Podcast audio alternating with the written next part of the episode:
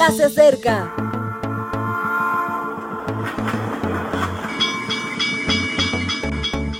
Partimos ya.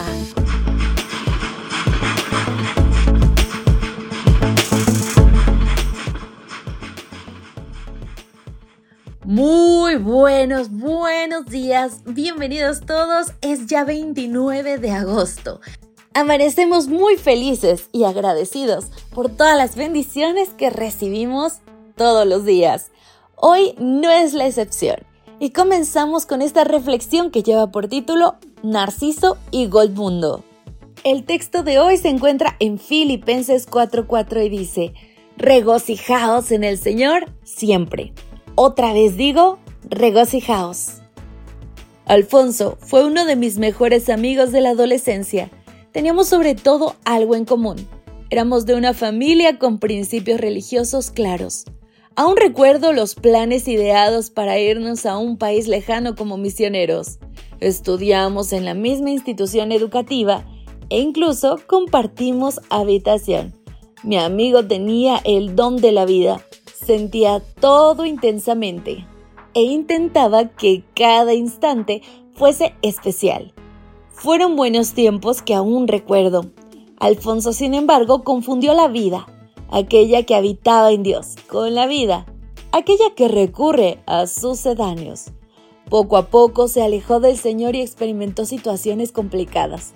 Las drogas lo llevaron a terrenos de oscuridad de los que gracias a su familia y a la gente de bien intentó salir.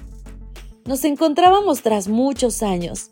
Yo era pastor de jóvenes y estaba realizando una semana de oración en su ciudad. Fue muy emocionante porque el cariño acerca toda distancia. Alfonso me regaló un libro que según él era paralelo a nosotros, Narciso y Golmundo. ¿Lo conoces? Es un relato del premio Nobel Hermann Hesse y trata de dos muchachos que viven en un monasterio. Uno de ellos, Golmundo, se marcha del lugar para vivir la vida. El otro, Narciso, se queda en el seminario y termina siendo abad. Cuando leí el libro entendí el mensaje.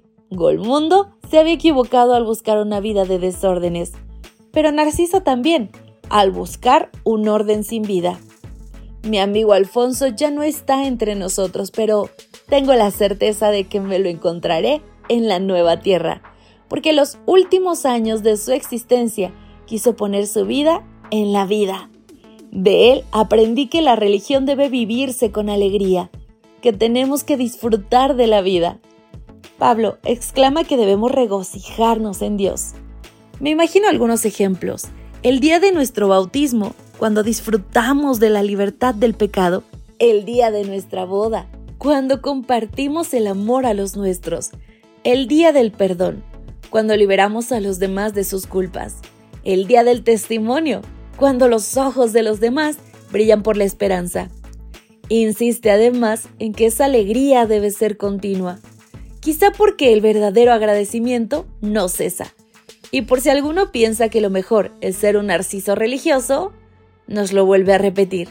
Regocijaos. No hay duda de que estamos llamados a ser personas felices, le agradezco a mi amigo Alfonso que nos enseñase esa lección. Y te lo recuerdo a ti hoy. Vive la vida en Dios. Disfrútala.